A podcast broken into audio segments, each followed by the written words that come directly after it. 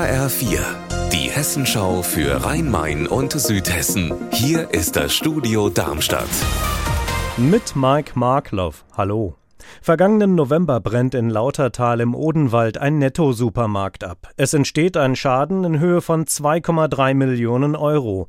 Im Prozess am Landgericht Darmstadt heute hat ein 27-jähriger Mann aus Fürth zum Auftakt eingeräumt, dass er an dem Markt einen Leergutsack in Brand gesteckt hatte.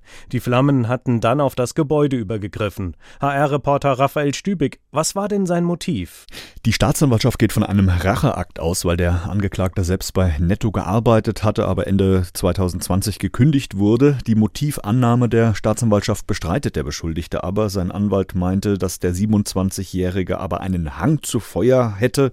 Tatsächlich haben Ermittler auf seinen Handys auch hunderte Fotos von großen spektakulären Brandeinsätzen entdeckt und als Jugendlicher, da ist er auch schon mal wegen kleinerer Brandstiftungen verurteilt worden.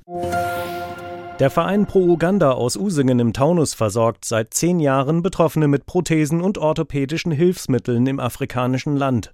Unsere HR-Reporterin Caroline Lehmuth hat die Hilfsorganisation jetzt nach Uganda begleitet.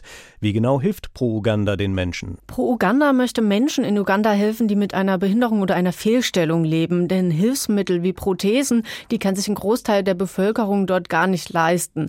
Andererseits sind vorhandene Hilfsmittel nicht gut verarbeitet, die halten nicht lange die sind auch gar nicht perfekt auf die Bedürfnisse der Menschen eingestellt. Das heißt, die passen einfach nicht. Die drücken dann am Stumpf und das sorgt natürlich für Schmerzen. Und dank der Versorgung durch Pro Uganda können Betroffene so zum Beispiel zum ersten Mal überhaupt in ihrem Leben laufen. Und wie dankbar sind die Betroffenen für diese Hilfe?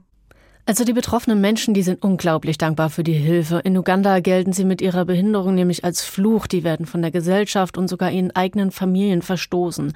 Einige haben sich ihr Leben lang nur sofort bewegen können, dass sie über den Boden gekrochen sind.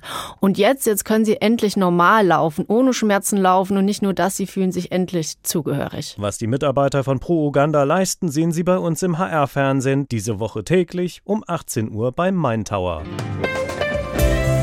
Unser Wetter in Rhein-Main und Südhessen. Sonne und Wolken wechseln sich weiter ab.